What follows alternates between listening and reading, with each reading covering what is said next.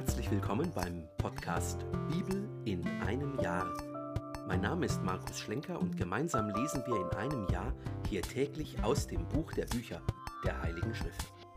Und am Ende der heutigen 108. Folge gibt es wie immer eine knappe Zusammenfassung für jedes der heute gelesenen Kapitel. Es geht weiter im zweiten Buch der Könige mit den Kapiteln 19 bis 21. Viel Freude dabei.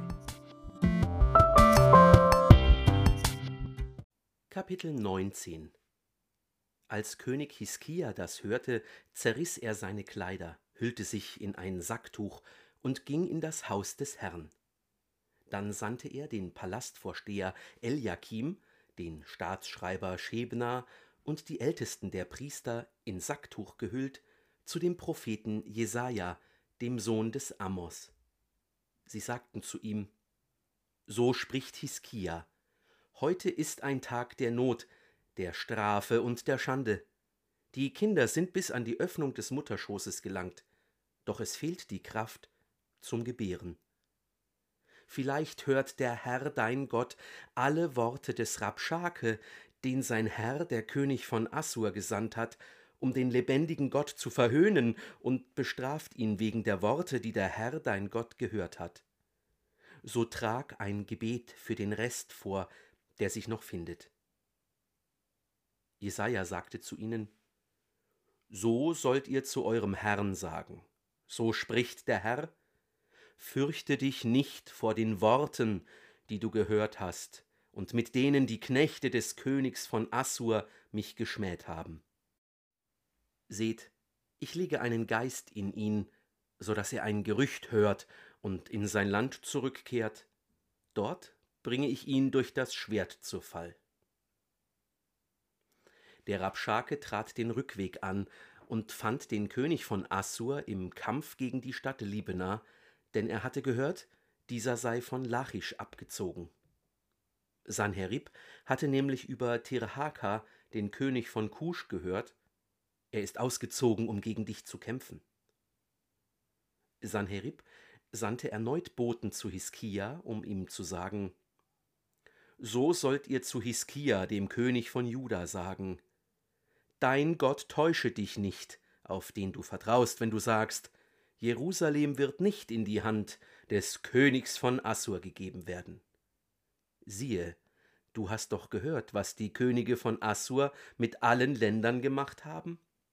Sie haben an ihnen den Bann vollzogen, und du solltest gerettet werden. Sind denn die Völker, die von meinen Vätern vernichtet wurden, von ihren Göttern gerettet worden? Gosan, Haran und Resef, die Söhne von Eden, die in Telassa wohnten? Wo ist der König von Hamad, der König von Arpad, der König der Stadt Sepharvaim? Wo sind die Könige von Hena und Ava? Hiskia nahm das Schreiben von den Boten in Empfang und las es. Dann ging er zum Haus des Herrn hinauf, breitete das Schreiben vor dem Herrn aus und betete vor dem Herrn. Er sagte, Herr, Gott Israels, der über den Cherubim thront. Du allein bist der Gott aller Reiche der Erde. Du hast den Himmel und die Erde gemacht. Neige, Herr, dein Ohr und höre. Öffne, Herr, deine Augen und sieh her. Höre die Worte Sanheribs, der seinen Boten herabgesandt hat, um den lebendigen Gott zu verhöhnen. Es ist wahr, Herr, die Könige von Assur haben die Völker vernichtet, ihre Länder verwüstet und ihre Götter ins Feuer geworfen. Denn das waren keine Götter, sondern Werke von Menschenhand aus Holz und Stein. Darum konnte man sie vernichten. Nun aber, Herr, unser Gott, rette uns aus seiner Hand, damit alle Reiche der Erde erkennen, dass du, Herr, Gott bist, du allein. Jesaja, der Sohn des Amos, schickte zu Hiskia und ließ ihm sagen: So spricht der Herr, der Gott Israels. Du hast zu mir wegen Sanherib des Königs von Assur gebetet. Ich habe es gehört. Das ist das Wort, das der Herr über ihn gesprochen hat.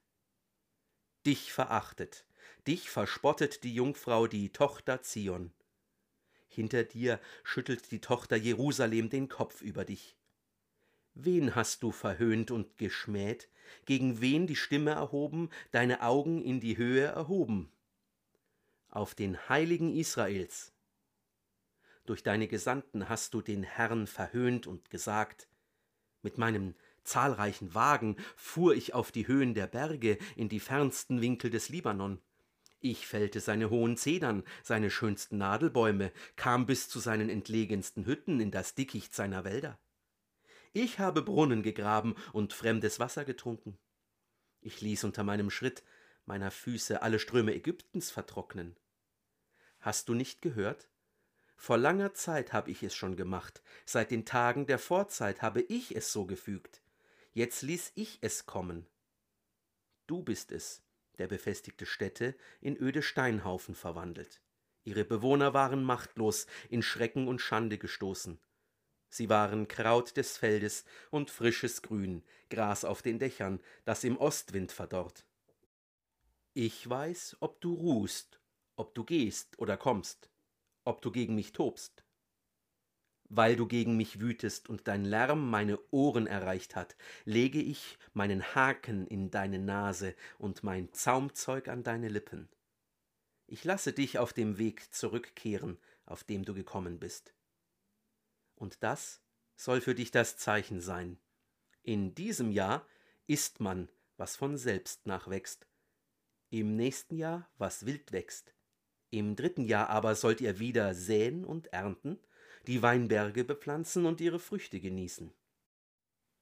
Wer vom Haus Juda entronnen und übrig geblieben ist, wird wieder unten Wurzeln treiben und oben Frucht tragen. Denn von Jerusalem wird ein Rest ausziehen, vom Berg Zion ziehen die Geretteten hinaus. Der Eifer des Herrn wird das vollbringen. Darum, so spricht der Herr über den König von Assur, er wird nicht in diese Stadt eindringen. Er wird keinen einzigen Pfeil hineinschießen.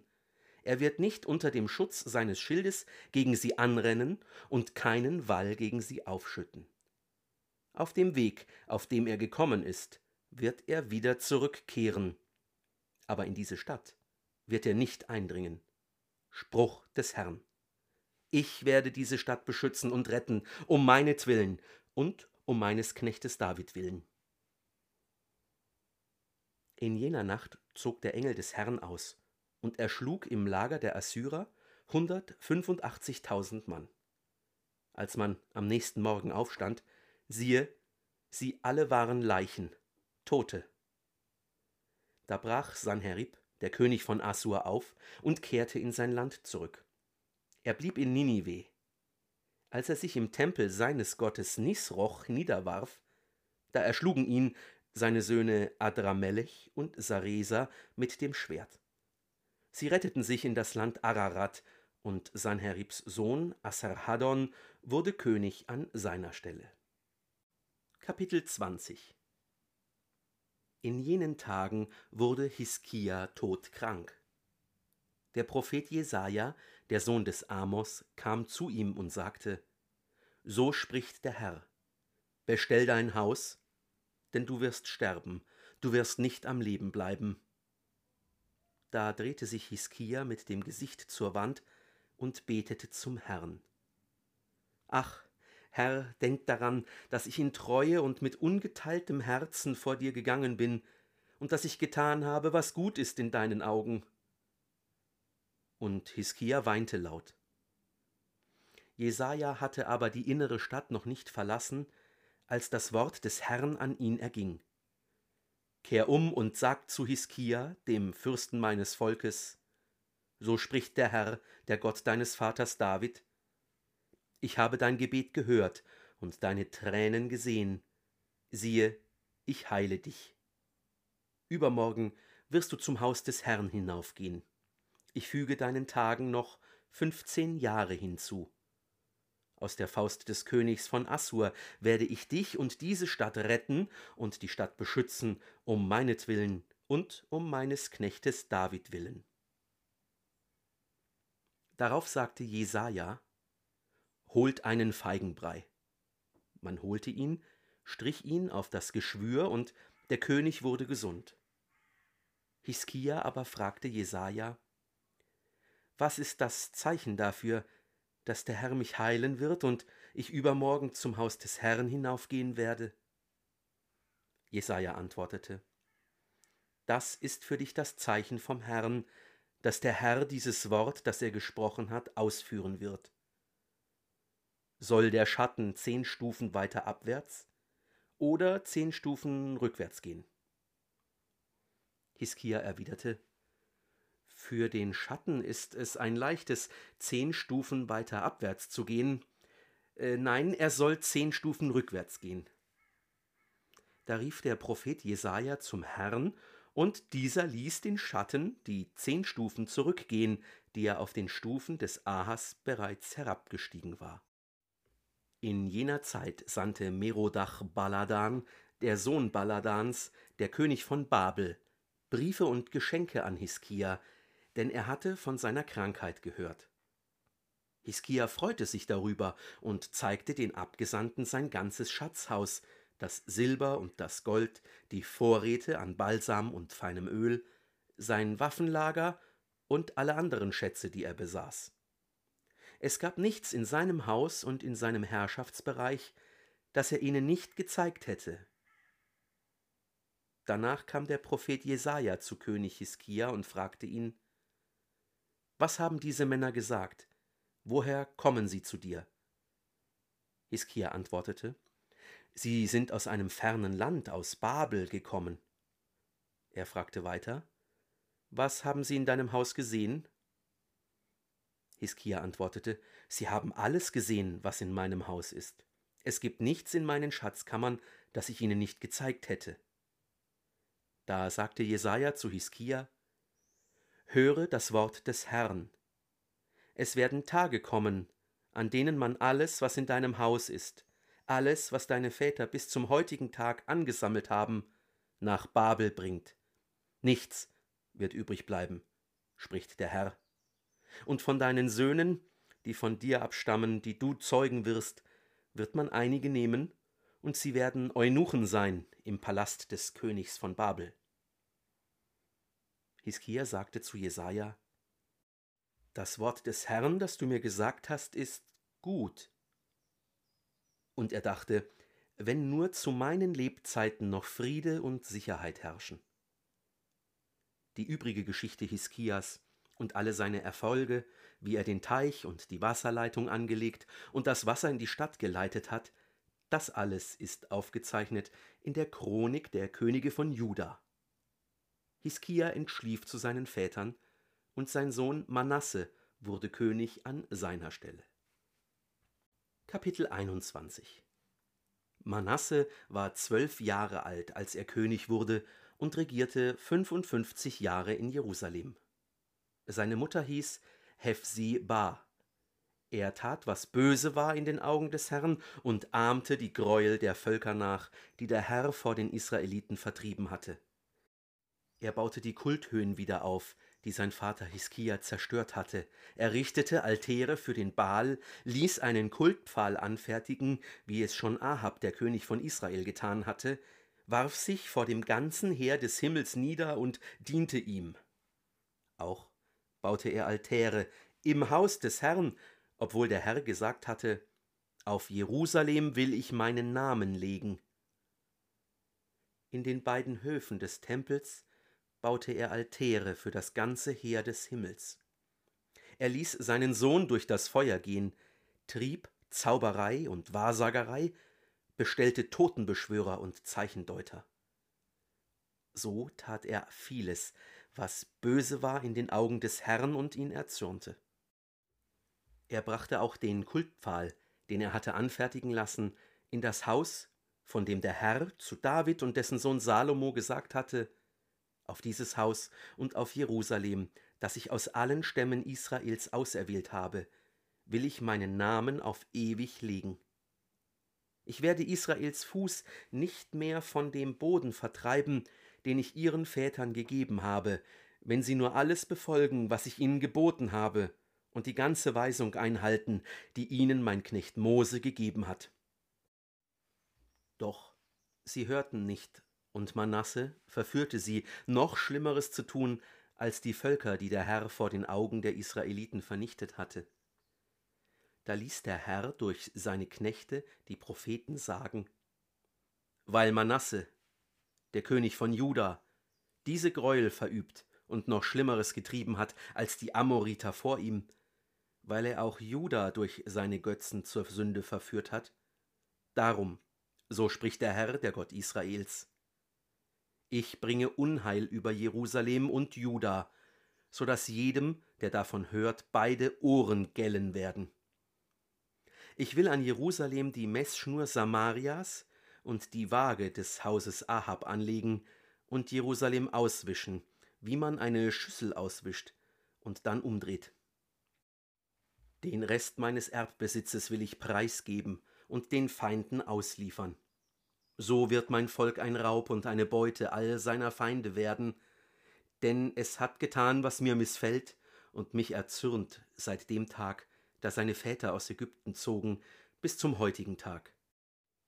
Auch vergoß Manasse unschuldiges Blut in großer Menge, bis er Jerusalem von einem Ende zum anderen damit anfüllte. Außerdem verführte er Juda zur Sünde, so dass es tat, was böse war in den Augen des Herrn. Die übrige Geschichte Manasses, alle seine Taten und die Sünden, die er beging, sind aufgezeichnet in der Chronik der Könige von Juda. Manasse entschlief zu seinen Vätern und wurde im Garten seines Hauses, im Garten Usas, begraben. Sein Sohn Ammon wurde König an seiner Stelle. Ammon war 22 Jahre alt, als er König wurde und regierte zwei Jahre in Jerusalem. Seine Mutter hieß Meschulemet und war eine Tochter des Harus aus Jotba. Wie sein Vater Manasse tat er, was böse war in den Augen des Herrn, und folgte ganz den Wegen, die sein Vater gegangen war.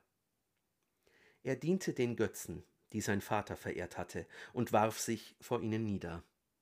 Er verließ den Herrn, den Gott seiner Väter, und hielt sich nicht an die Wege des Herrn. Gegen ihn zettelten seine Diener eine Verschwörung an und töteten ihn in seinem Haus. Doch die Bürger des Landes erschlugen alle, die sich gegen den König Ammon verschworen hatten, und machten seinen Sohn Joschia zum König an seiner Stelle. Die übrige Geschichte Ammons, seine Taten, sind aufgezeichnet in der Chronik der Könige von Juda. Man begrub ihn in seinem Grab im Garten Usas, und sein Sohn Joschia wurde König an seiner Stelle. Gehört haben wir aus dem zweiten Buch der Könige die Kapitel 19 bis 21. Hiskia fleht um Hilfe. Jesaja prophezeit die Befreiung. Das Reich Sanheribs wird stark geschwächt. Die Babylonier werden neue Lokalmacht. Nach dem Tod Hiskias folgt ihm sein Sohn Manasse auf dem Thron. Doch er betet Götzen an, opfert seinen Sohn und gibt sich in das Okkulte. Und er begeht selbst Morde. Sein Enkel Joschia wird seinen Thron übernehmen. Das war die 108. von 365 Folgen beim Podcast Bibel in einem Jahr. Schön, dass du heute dabei warst. Wenn es dir gefallen hat, dann empfehle diesen Podcast gerne weiter. Zum Neuen Testament findest du übrigens auf dem YouTube-Kanal Einsatztage jeden Sonntag ein Video. Den Link dazu findest du in der Beschreibung. Schau doch mal vorbei. Und so wünsche ich dir bis zum nächsten Mal alles Gute und Gottes reichen Segen.